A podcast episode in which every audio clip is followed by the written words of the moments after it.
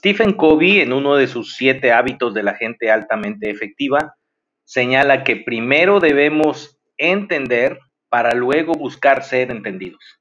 ¿Qué tal? ¿Cómo están todos? Mi nombre es Moy González y aquí estamos transmitiendo nuevamente desde el sureste de México en este tu espacio imaginante. Y hoy estamos de manteles largos porque eh, recibimos a la doctora Darling Contreras. Vamos a platicar con ella de un tema a propósito del movimiento feminista, un tema que tenemos que conocer y tenemos que saber de qué se trata y cómo participar, apoyar de alguna forma. Y hablo de sororidad. Quédate, seguramente aprenderemos algo de eso. Pues bien, como decía, estamos de manteles largos. Hoy tenemos en Imaginante a la doctora Darling Contreras. Ella es especialista en pediatría, pero además una persona que participa mucho en el movimiento feminista y como hemos eh, platicado, pues no, pues marzo vamos en lo que se pueda estar eh, colaborando de alguna forma con este movimiento, ¿no?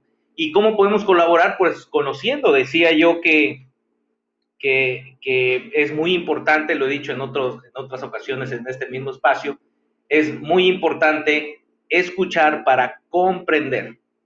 Muchas veces cometemos el error de escuchar para responder y eso no abona absolutamente nada al conocimiento de un tema. Entonces, démonos la oportunidad, pongamos la mente en blanco y escuchemos de qué se trata el movimiento feminista en México.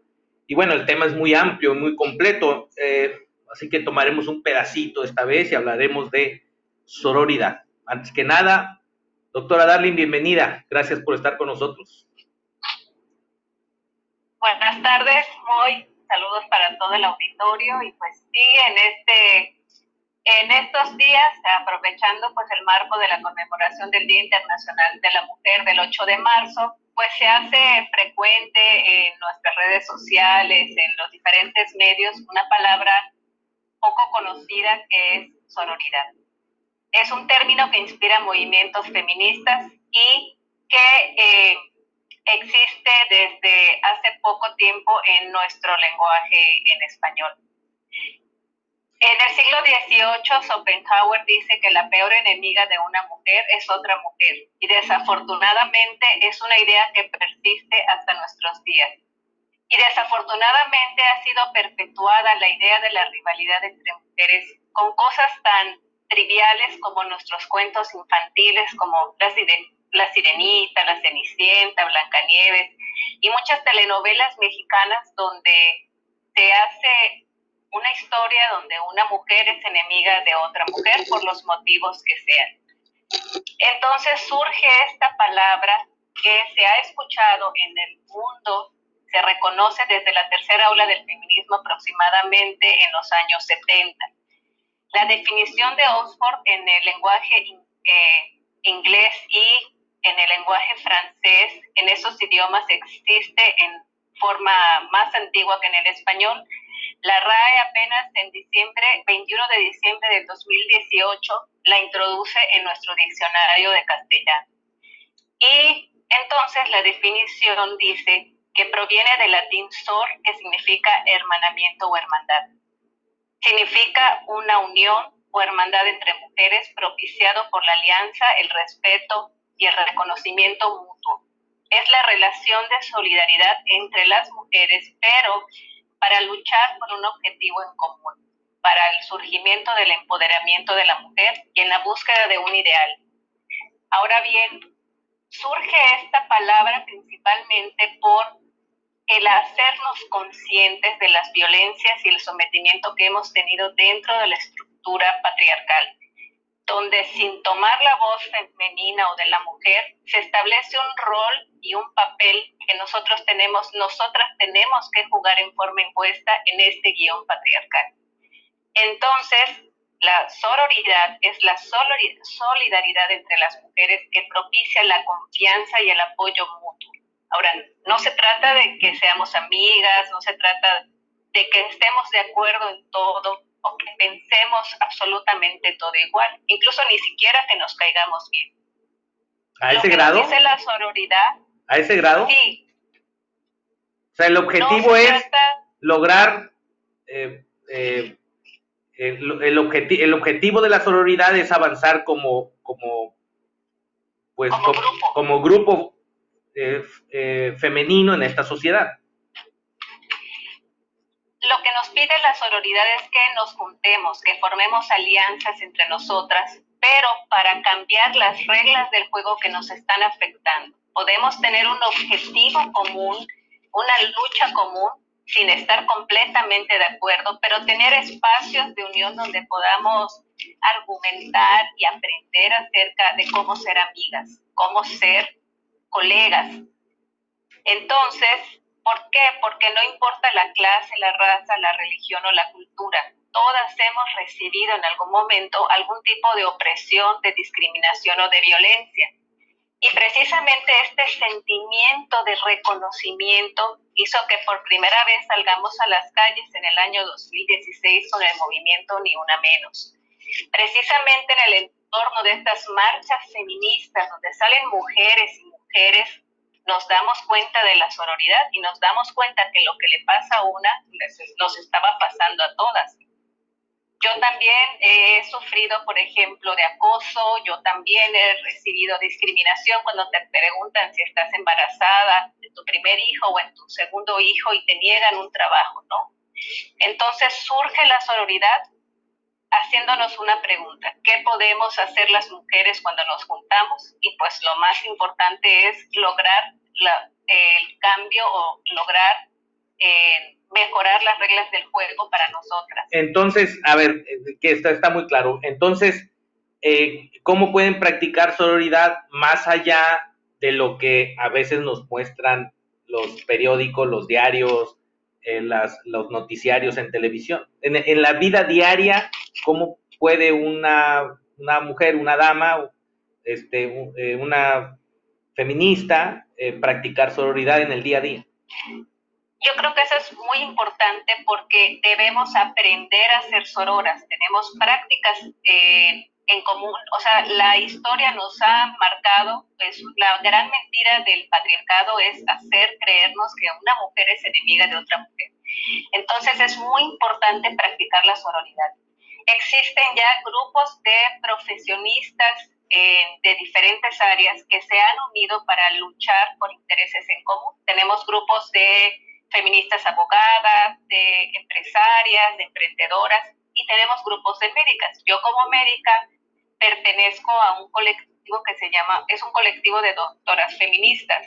En nuestro día a día, en el lenguaje, al hablar con compañeras y con compañeros, tenemos pues nuestro, nuestra enseñanza y nuestra crianza patriarcal nos hace ver como normal muchas situaciones que pueden tener en ese lenguaje violencia y discriminación cuando practicamos la eh, deconstrucción, que es desaprender esa normalidad que nos han impuesto, es o va a ocurrir en diferentes momentos de nuestra vida y entonces surgen enfrentamientos o confrontaciones con otras personas que no están viendo las cosas como las estamos viendo y especialmente las mujeres eh, de acuerdo al punto de vista de un, de un colega masculino, ¿no?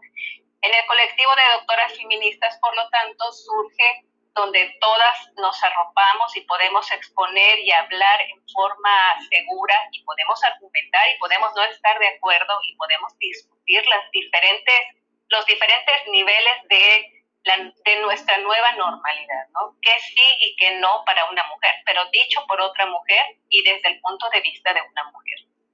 A partir de este grupo surge un grupo que se llama Médicas Verde Violeta, porque ya no es solamente para hablar de feminismo entre mujeres, sino para atender a nuestras pacientes eh, con una perspectiva de género. Es un grupo de mujeres médicas mexicanas que propone pautas de atención a la salud libre de violencia y de discriminación con perspectiva de género y en derechos humanos, para poder tener una atención de respeto y de no violencia hacia nuestras pacientes.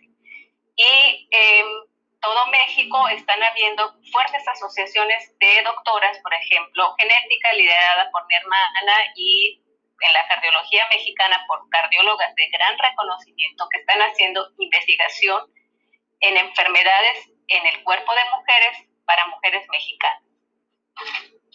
Muy bien. Entonces, las mujeres pues se unen, o sea, puede yo no conocer a la doctora que vive en otro estado, pero tenemos un objetivo en común, realizar investigación y realizar una atención de calidad para otra mujer. Entonces, pueden de repente juntarse, no sé, eh, vamos a suponer algo, eh, este, alumnas de una universidad de determinada carrera a practicar sororidad, donde van a hablar de sus retos este, comunes, de sus problemas comunes y cómo atenderse y cómo mejorar estas situaciones. Este, hay libertad para hacer eso, ¿no? Ahora. Exacto. Nosotros, los hombres, ¿cómo podemos apoyar la sororidad, la sororidad? ¿Tenemos alguna función o de plano no hay espacio? El término en el, en el varón se conoce como fraternidad. Ustedes tienen sus grupos de diferentes actividades y gustos que comparten. Y existía una palabra para hablar de esta solidaridad entre, varones que se llama fraternidad. Y no existía una para mujeres, por eso surge la contraparte que es la sororidad. Pero bueno, los hombres tienen mucho que hacer, pero no con el grupo de mujeres, sino haciendo esta, este entendimiento y este análisis con otros hombres. A eso se le llama romper el pacto patriarcal. Porque las principales discusiones que tenemos con nuestros colegas es, no, pero es que yo no soy un violador, yo no acoso, yo no he matado a, ninguna mujer pero sí muchos tienen en su lenguaje eh, aceptado o normalizado mucha violencia, el lenguaje de odio, sin saber que están emitiendo ese lenguaje de odio.